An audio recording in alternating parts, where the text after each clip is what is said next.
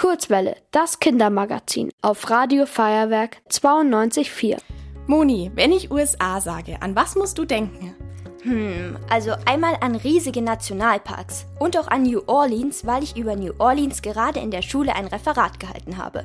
Und an große Supermärkte. Stimmt, daran muss ich auch denken. Aber nicht nur das.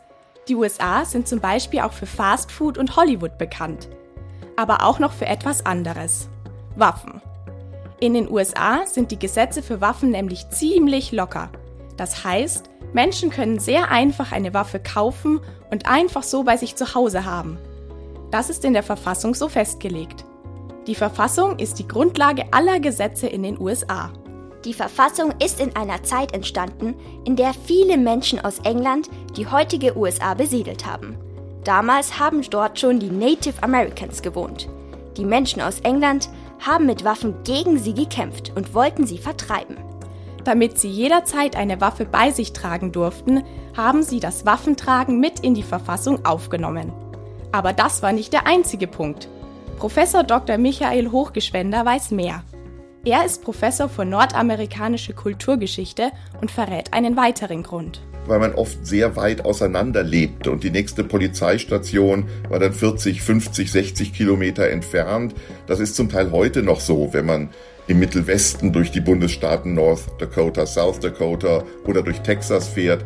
Da ist keine Polizei. Also will man sein Eigentum, seine Familie beschützen, indem man Waffen zu Hause hat. Viele Menschen in diesen riesigen Bundesstaaten mit wenig Einwohnerinnen wollen unbedingt an ihrem Recht festhalten. Sie wollen ihre Waffen behalten.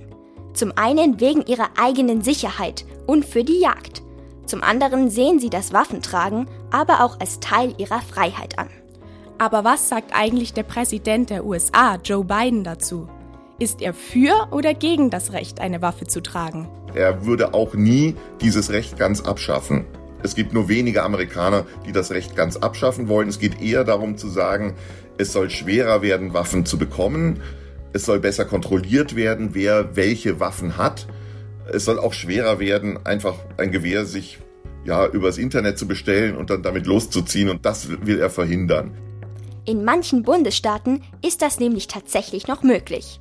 Und wie ihr euch vielleicht vorstellen könnt, kann das sehr gefährlich sein. Jeder Mensch kann sich dann Waffen bestellen.